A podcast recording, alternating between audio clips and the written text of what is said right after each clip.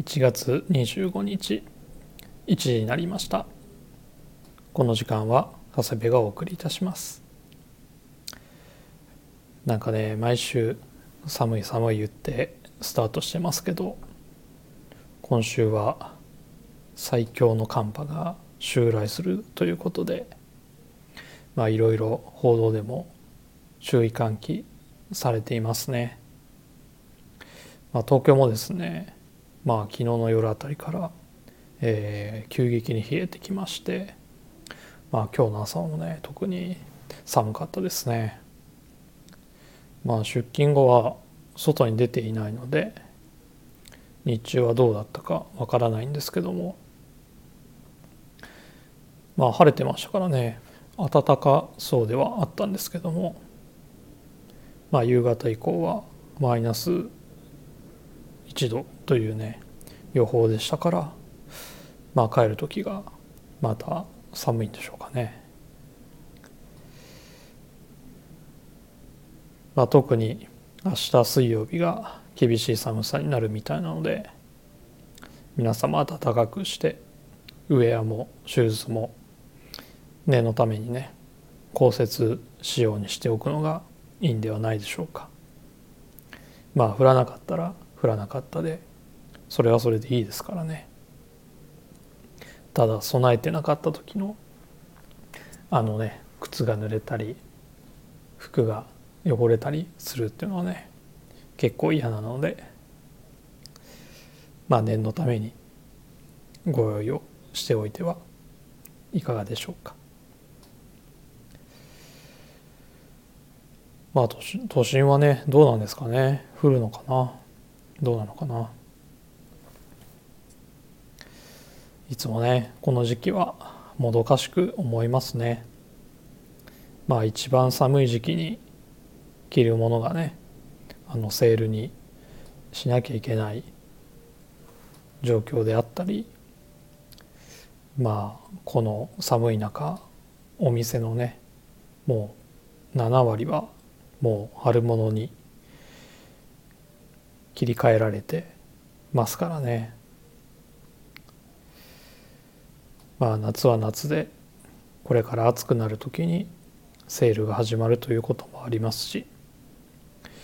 このねサイクルっていうのはいつか変わるんでしょうかね。それともずっとこのままなのでしょうか。僕自身はねもうセール自体はね本当はしたくないんですけどね。とはいえね生産するにもある程度数量が必要だったりまあ僕らは全部売り切れるつもりで作ってはいるもののまあ現実はね全てが売り切れるわけではないですから。またね今考えなきゃいけないサステナの観点からとか考えるとまあ服作りというのは常に堂々巡りですね。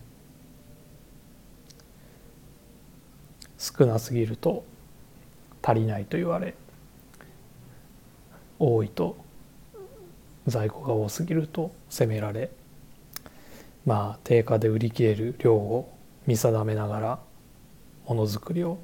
していきたいものです。さて先日パリでの展示会が、えー、無事終わりまして早速ね棟梁身元は帰国してまして、えー、溝は、えー、そのままユーロスターでロンドンへ行きその後はニューヨークですかね。まあ実はイギリスはビームスプラスの卸先の国では一番ね卸先の店舗が多いんじゃないかな、まあ、別注を作ってるお店があったりもしますしね。まあなのでそういう店舗を実際見て回ったり、まあ、別注の商談をしたりって感じだと思います。一方ですね、えー、サミーと佐久間はですね今日ニューヨークかなサンフランシスコかな？先に先にどっち行くか分かんないんですけど、えー、アメリカに向けてね、えー、出発しました。羨ましいな。まあバイヤーのね海外出張もあの久しぶりなのでまあいろいろ仕込みがねできるないできるといいなと思っております。まあメイドイン USA でのものづくりっていうのもねだいぶ環境が変わってますので今の状況でね何がどの程度できるのか楽しみですね。まあ途中経過やなんか多分ツイッターで上げてくれたりとか、えー、SNS で、ね、上げてくれたりしますしまあ帰国後のね土産話も非常に楽しみですね。まあスポーツの方といえば大相撲がね先週、えー、初場所終わりましたね。まあ先週、まあ、ラジオでね貴景勝がこのままいっぱいキープするのは難しいからまあ3敗でも、まあ、チャンスはありと言ったんですけどまあ本当にねその通りになりましたね。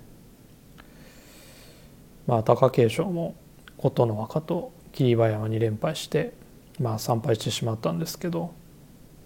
まあその後よく耐えましたね。千秋楽も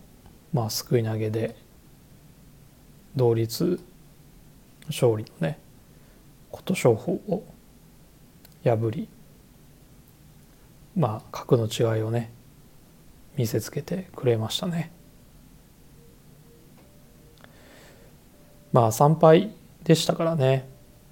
高レベルではなかったもののまあ一大関のね地位で優勝できたのはねほっとしてるんじゃないでしょうかね。あと彼はね押し相撲がメインではありますけどまあ今場所は小手投げとかねあと千秋楽で見せたすくい投げというのもありましたからまあ貴景勝としても、まあ、横綱に向けてね四つ相撲を意識してるのかなっていう感じでしたね。まあ来場所全勝まあ14勝1敗ぐらいでね2場所連続優勝するとまあそれこそ綱取りが見えてきますから春場所は注目ですね。まあ、大関に一番近いと思っていた若隆景は、まあ、前半のね負けが尾を引いて9勝まあ一時はね負け越すかと思ってたくらいでしたが、まあ、いつも通りね後半盛り返しましたね。まあ、前半弱いところがありますのでそういうムラがなくなればというところでしょうか。お兄ちゃんのねあの若元春は新小結で9勝6敗と勝ち越しましたからまあ来場所の予想番付ではもう関脇となってましたからねまあまだどうなるかわからないですけどこれでね兄弟揃って関脇ということになるんでしょうかね。まあ、あといいなと思ったのは霧馬山まあ11勝4敗でしたけどまあ個人的にはね先場所一番良かったなと思いますね。まああの辛口の北の富士さんも絶賛してましたしね今まあ霧馬山も次関脇だと思うんですけど、まあ、もしかしたらね今一番大関に近いんじゃないかなと個人的には思っています。まあ、豊昇龍戦はね不戦勝でしたけど、まあ、高安若隆景貴景勝を破ってますからねまあ上背あってもね低めから当たれるところとかがね非常にいいですよね。玉鷲僕の好きなね玉鷲、あと翔猿が帰り三役で小結戻りますかね、まあ、坂本の友人である翠富士、えー、注目してね見てましたけど。まあ小評ながら頑張ってましたけど、まあ、残念ながらね今場所は負け越しでしたね。まあ貴景勝戦とかねあの随所にガッツあふれるいい相撲してましたので、まあ、引き続き頑張ってほしいですね。まあ今場所もね、えー、平幕から阿武咲とか大栄翔まあ竜電などもねあの躍進した力士もいましたから、まあ、まだまだ群雄割拠の状態はね続きそうですけどまあそろそろ安定して強い力士が出てきてほしいなとも思うところでございます。まあ、プロ野球もねあともう来週の水曜日にはキャンプインですからもうキャンプ始まったらね新外国人、えー、新入団の選手まあ若手の中からね誰が出てくるかこれもワクワクしながら見れますから非常に楽しみですね。あと今注目してるのが将棋ですね。藤井五冠対羽生善治の王将戦七番勝負ですね。まあ圧倒的不利と言われてるね羽生さんが藤井五冠にどこまで食い下がられるのかまあ2戦終わって1勝1敗ですから。あとね羽生さんここで勝つとタイトル通算100期になりますからね。前人未到の。まあそれと52歳でのね無冠からの復活っていうところにもね非常にロマンを感じます。まあ藤井君にも頑張ってほしいですけどここはね羽生さんを応援したいと思います。ではそろそろ始めたいと思います。えー、長谷部慎之介の「オールナイトビームスプラス」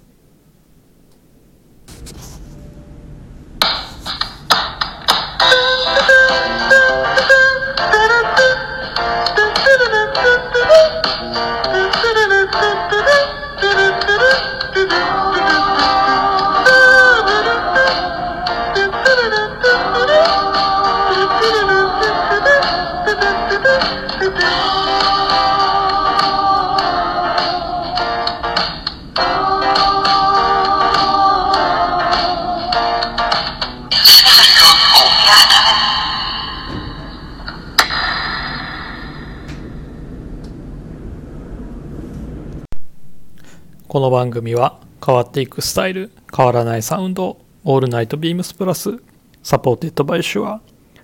音声配信を気軽にもっと楽しく。 stand.fm 以上各社のご協力でビームスプラスのラジオ局プラジオがお送りいたします。改めましてよろしくお願いいたします。えー、今ね外風がねすごいですね。もうビュンビュンビュンビュン言ってて。もう木がすごいしなってるぐらいですね。はい、えー、ウィークリーテーマの前にレターご紹介したいと思いますえー、親子でプラス愛父さんからです、えー、先週いただいてましたが収録のタイミングでご紹介できずにえー、大変申し訳ございませんでした。えー、長谷部さん、こんばんは。今年もよろしくお願いいたします。年初から青い稲妻が来週、今週末からイベントも始まるようで、今年も物欲と予算のせめぎ合いが予想されるので、よく吟味しなくては。そんなことも含めて長谷部のこれはいいは今年も期待してますよ。またお店立ちの機会があればぜひ告知をお願いいたします。親子でプラス愛父さん。レターありがとうございます。え1月14日えちょうど WRL のねシャンブレーの発売日にビームスプラス原宿で、えー、お父さんと息子さんと、えー、お会いすることができて非常に良かったです。1月20日からは松児童でインディアンジュリーフェア原宿ではポストオーバーオールズの New Old Stock Store 開催中ですのでねそちらもぜひお立ち寄りいただければと思います。で1月28日土曜日はですね、えー、ビームスジャパンで初売りしましたループウィラーの生地を使ったニューエラの、えー、再販の日になりますので、えー、今週ですね特に土曜日はちょっと賑わうんじゃないかなと思っております。ビームスジャパンのね初売りの時はニューエラ目当てのナルビも発生したとのことなのでまあ馴染みの方はですねちょっと土曜日は避けて日曜日にご来店いただくと混雑が避けられていいかもしれません。青い稲妻も14日に発売してますけどもうオンラインショップでもね販売されてますのでえー、もう56回洗いましたけど縦に2センチぐらい縮みが出ましたかね。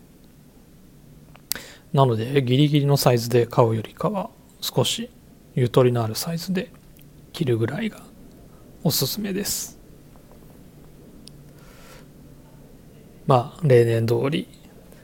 年始からスタートダッシュでございますのでまあ皆様もね悩ませてしまうんですけどもまあそのね何にしようか悩むのも楽しんでいただければなと思います。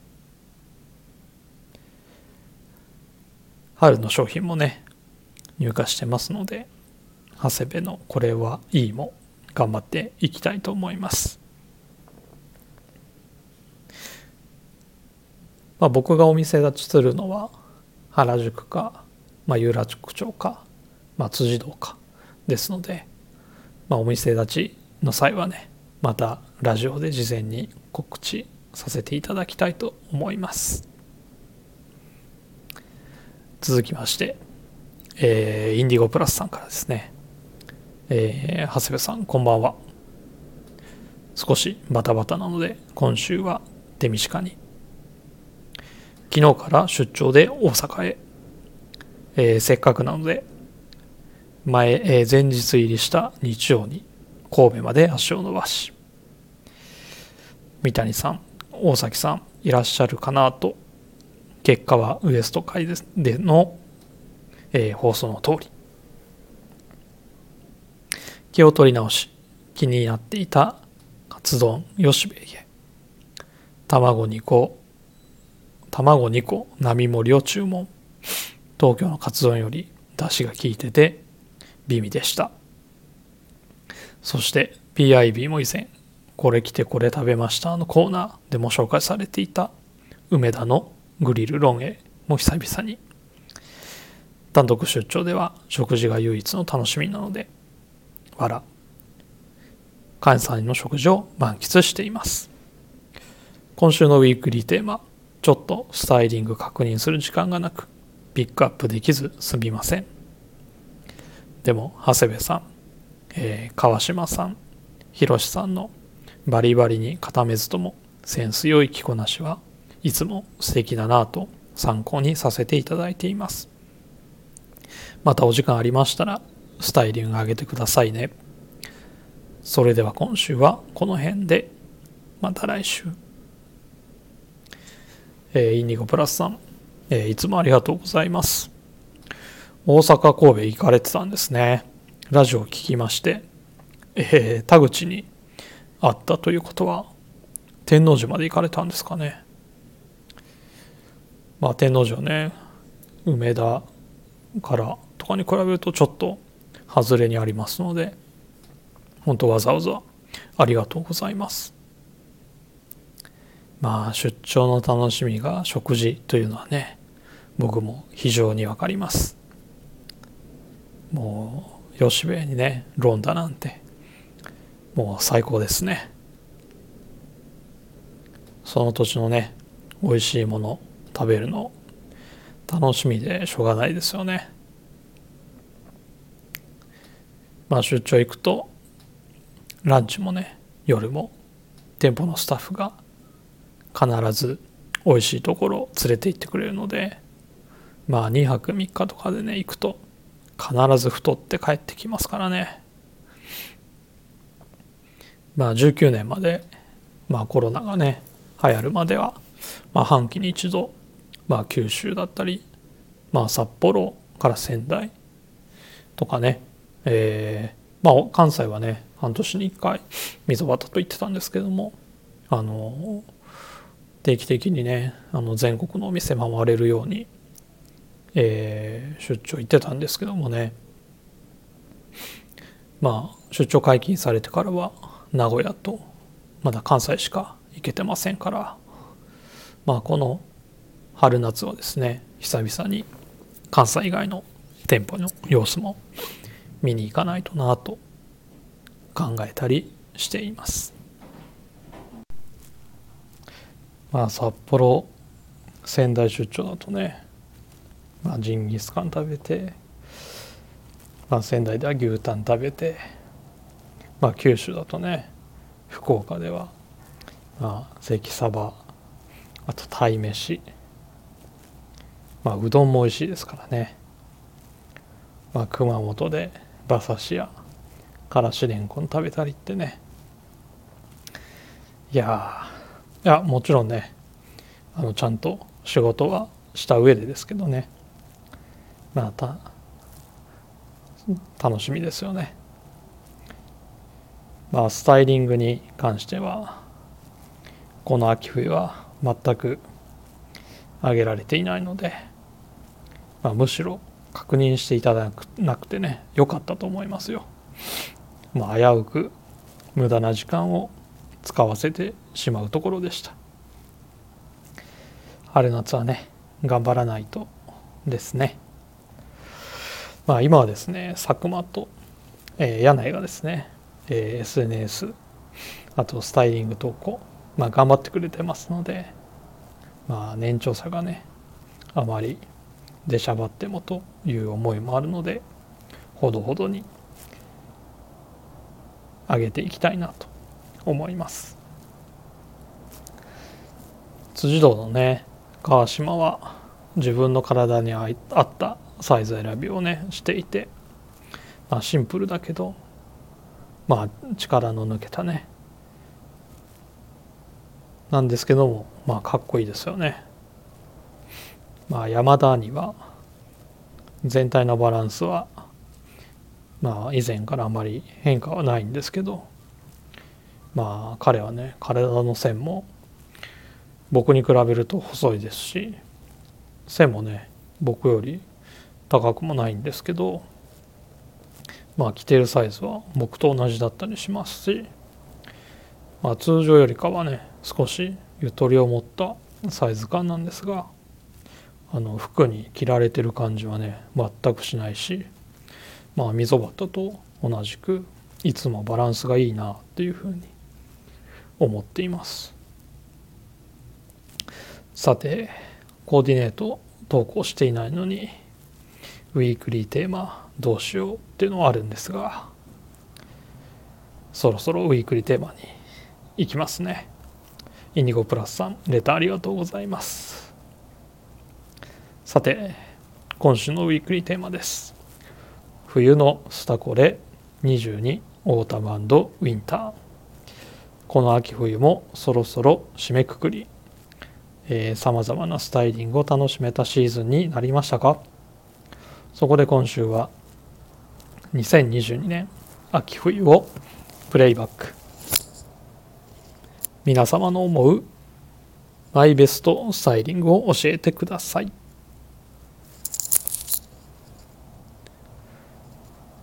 はいということですね、えー、冬のスタコレ、えー、マイベストスタイリングなんですけども。まあ先ほどもね申し上げた通り、えー、この秋冬えー、スタイリング投稿もせず、えー、インスタもですねもうコラージュのアカウントしか更新していないので、まあ、選ぶも何もないんですがまあ選ぶとしたらこれでしょうかね。ビームスのメールマガで、えー、登録している方はもうご覧いただいているかと思いますが、えー、ビームスプラスタイムス12月号に掲載してもらったコーディネートですね、えー、ループラーのオーダー会で作ったグレーのプローバーフーディーにスウェットパンツのセットアップ、えー、それにですねダブルのブレザーを合わせたコーディネートです。えー、っとお客様の予約会の、えー、初日に来ていた、えー、コーディネートですね。まあ、インナーにはジェイクルが、えー、ビームスプラスに別注をしてくれたクレイジーパターンのシャツでアクセントを入れました。先週もちらっとお話ししましたが、えー、このセットアップかなり気に入っていまして、まあ、ただのセットアップだと部屋着にしかならないので、まあ、僕の場合は羽織物が必須なんですけどまあブレザーとかあとベージュのねカシミヤのコートとかあとポストオーバーオールズの赤黒のバッファローチェックのね、えー、シャツクルーザーなんかに合わせて着ています、えー、トップスが L で下が M ですっきり見せてるのがポイントですかね。今のスウェットのセットアップってまあ、上下オーバーサイズが多いと思うんですけど、まあ、自分はそんな格好に合わないのでね、まあ、トップスはゆとりを持たせながらボトムスはすっきりっていう、まあ、レミレリーフの後藤さんが言うモテフィットをね意識してみました、まあ、これにねシューズは、まあ、前年の21年の秋冬にねリリースしたニューバランスの991のスレートブルーをね合わすのが、えー、最近お気に入りです。このブルーがねグレーのスウェットに非常に合うんですよね。ということで僕の冬のスタコレ22 Autumn Winter はビームスプラスタイムス12月号で掲載したループウィラーの、えー、セットアップにダブルのブレザーというコーディネートでした皆様の秋冬のマイベストスタイリングを教えてください